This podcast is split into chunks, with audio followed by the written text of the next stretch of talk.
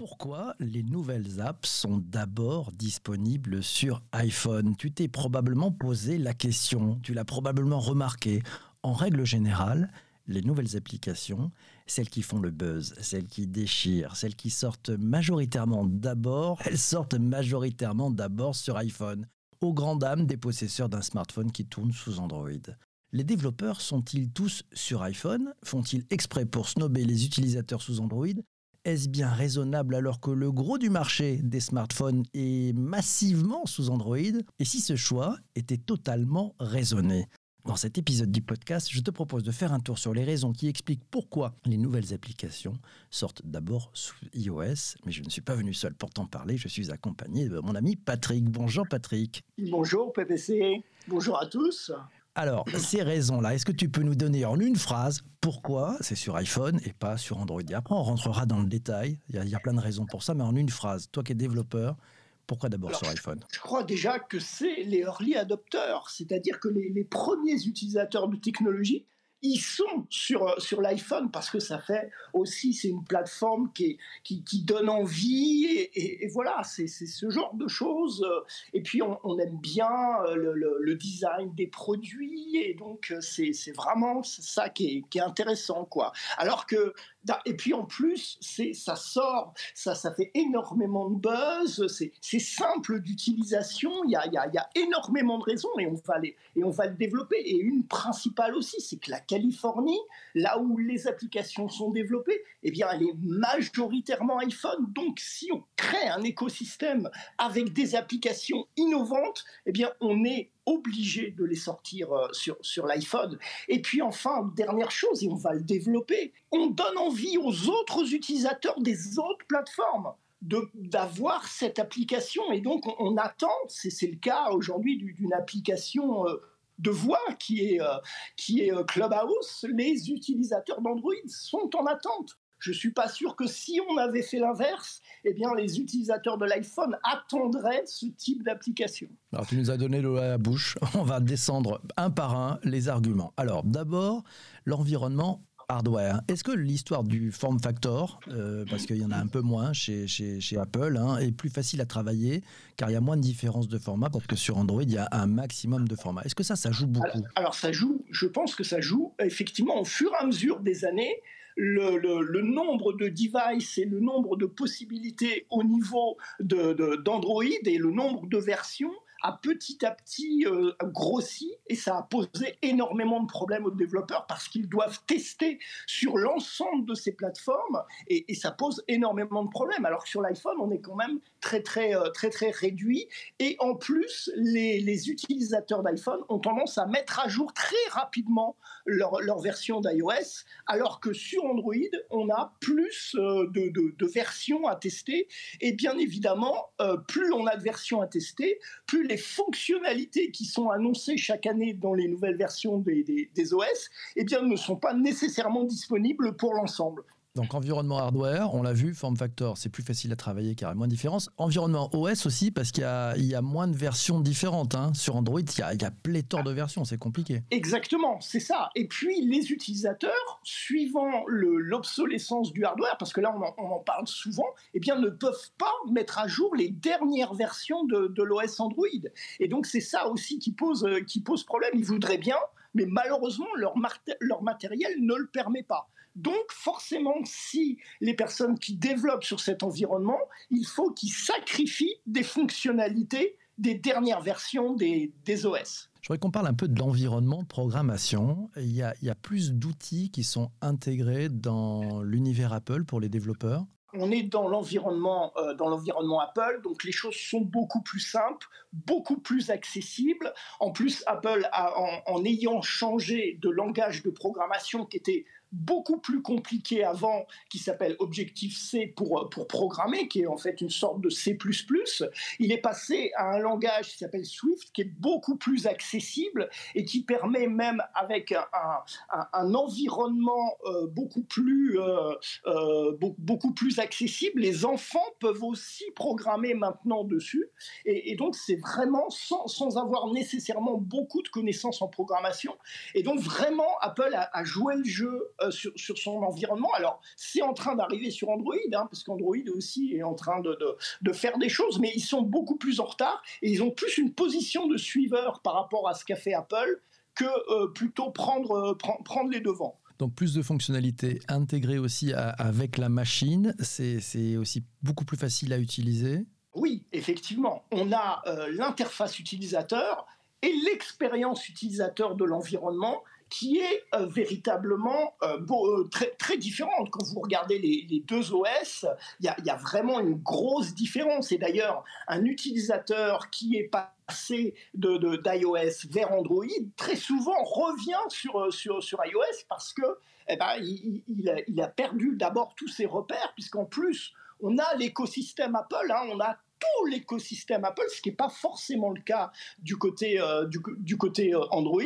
Et, donc, il est habitué à toute cette intégration qu'il ne va pas retrouver nécessairement sur, euh, sur Android. Je voudrais qu'on parle aussi un peu de l'environnement design. Il y a un design système chez Apple qui fait gagner un temps fou aux développeurs. Tu peux nous en parler un petit peu? Exactement. Alors, c'est les derniers frameworks d'Apple, c'est SwiftUI, donc c'est avec, euh, avec Swift. Hein. Alors, le gros avantage, c'est que dans les dernières versions, et donc euh, aux dernières euh, conférences des développeurs de l'année dernière et de l'année d'avant, Apple a introduit un certain nombre de, nouveaux éléments de design qui permettent aux programmeurs de, de, de créer une application beaucoup plus facilement. Parce que l'ensemble des éléments du framework qui avant était séparé en faisant appel à des API est directement disponible. Et par exemple, tout ce qui concerne l'accessibilité, euh, est, directement intégré à l'intérieur. Avant, il fallait utiliser des, API spécifiques. Et eh bien là, à partir du moment où on va utiliser le framework standard, on va avoir tout un tas de fonctionnalités qui sont déjà programmées et donc qui soulagent le, développeur. Alors, il faut dire que ça arrive aussi sur Android, puisqu'en fait, Android a, coupé, a, copié le, concept. La différence, c'est que ce framework, donc, qui commence à être utilisé aussi euh, chez, chez Apple pour les dernières applications, et Big en fait et, donc Apple l'a utilisé lui-même à l'intérieur de Big Sur et, donc chez Android ça arrive aussi. Le problème c'est que c'est dans les dernières versions euh, d'Android. En plus c'est toujours en bêta dans le monde Android et euh, bien évidemment il faut que ce soit adopté par le maximum de, de, devices. Et le problème, c'est que comme ils n'ont pas tous la dernière version, eh bien, ils peuvent pas tous, les développeurs ne peuvent pas se concentrer euh, sur ce genre de choses. Mais là, en fait, les, développeurs Apple vont pouvoir véritablement se, se, se, concentrer sur ce framework. Et dernier élément que je voulais ajouter par rapport à ce framework, qui est aussi un framework qui est valable pour l'écosystème Apple, hein, c'est-à-dire à la fois pour iOS, à la fois pour iPadOS et à la fois pour macOS. Donc ce, donc ce framework est vraiment généraliste, alors que sur Android, il est uniquement valable pour, le, pour, pour les devices euh, spécifiques, puisqu'il n'y a pas de, il n'y a pas à part Chrome euh, d'environnement véritablement comme Apple.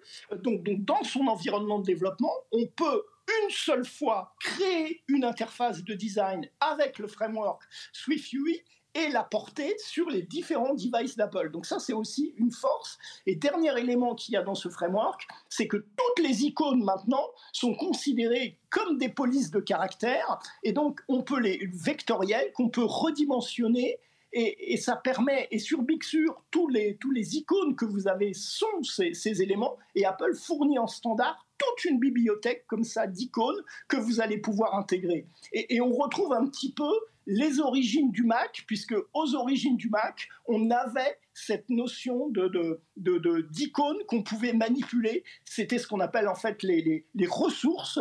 Et donc n'importe qui pouvait, avec une sorte de ressource manager, modifier les éléments de l'interface. Donc on va retrouver ça aujourd'hui, euh, aujourd'hui chez Apple grâce à euh, SwiftUI. Alors, on vient de voir qu'il y avait dans les avantages, hein, environnement hardware d'un côté, plus facile pour les développeurs, environnement OS, plus facile, environnement de programmation, plus facile, plus de fonctionnalités qui sont intégrées avec la machine. Donc ça fait gagner du temps. Environnement, design. Le truc un peu bizarre et qui surprend tout le monde, enfin ceux qui sont sur Android, en disant mais on est les plus nombreux. Qu'est-ce qui se passe? On est plus nombreux. Il y a plus d'Android sur Terre que d'iPhone.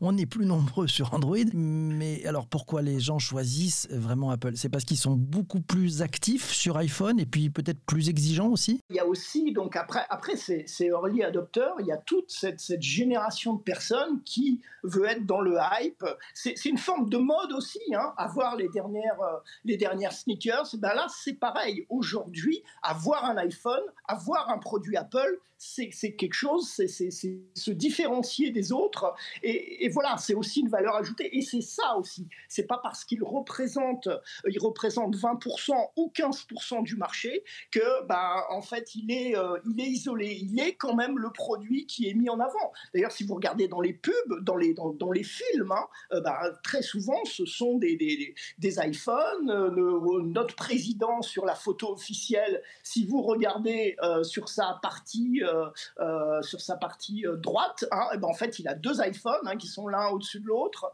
voilà, dernièrement, il a, publié, il y a une photo officielle sur l'Elysée, il a un iMac. Donc voilà, on a, les produits Apple, et quand on a les produits Apple, eh bien, on, a, on, appartient à une certaine catégorie, on est branché. Voilà, c'est aussi ça. Il y a un aspect aussi branding. Alors, ok, dernier point, tiens, moi qui ne suis pas technique, ce que je comprends pas, c'est pourquoi finalement il développe direct pour iOS alors qu'il pourrait dire bah, on fait une web app qui fonctionnera pour tous dès le départ. Alors, ça, pourrait, ça pourrait être possible. Alors, ce qui, se passe, c'est que Apple n'offre pas toutes les fonctionnalités sur ce type d'application. Si on veut des fonctionnalités très spécifiques, et puis il y a, un gros problème dans ce type d'application, euh, c'est les problèmes de sécurité, parce que ça, on n'en a pas trop parlé. J'ai vu dans les tweets d'avant émission qu'il y avait des personnes qui disaient que euh, euh, l'environnement Apple est très sécurisé. Mais oui, effectivement, l'environnement Apple et Apple de, version en version sécurise de plus en plus son, environnement. Et contrairement à une plateforme Android qui est beaucoup plus ouverte, qui permet beaucoup plus de choses, et, là on est plus dans le, dans, le contrôle. Et puis Apple contrôle aussi toutes les applications, puisqu'on doit passer par ces fourches coding pour pouvoir publier euh, une application. Donc on ne peut pas faire n'importe quoi. Et peut-être même que demain, euh, Clubhouse va s'en apercevoir parce que si véritablement ils ne sont pas respectueux du, du RGPD, eh bien peut-être que Apple va leur rappeler, comme il l'a fait sur Fortnite, qu'il faut qu'ils respectent la, réglementation. Mille merci Patrick. Cet épisode du podcast que tu écoutes sur les plateformes de balado-diffusion est maintenant terminé. Merci d'être resté jusqu'ici. Maintenant, tu as toutes les bonnes raisons et tu vas comprendre pourquoi finalement les développeurs démarrent toujours sur l'iPhone. J'espère que tu as tout noté. Tu peux le réécouter à foison cet épisode du podcast. On te laisse. On a rendez-vous avec Patrick, avec nos invités qui sont présents sur YouTube, sur Twitter Spaces, sur Twitch. Merci à toi. Ciao, ciao.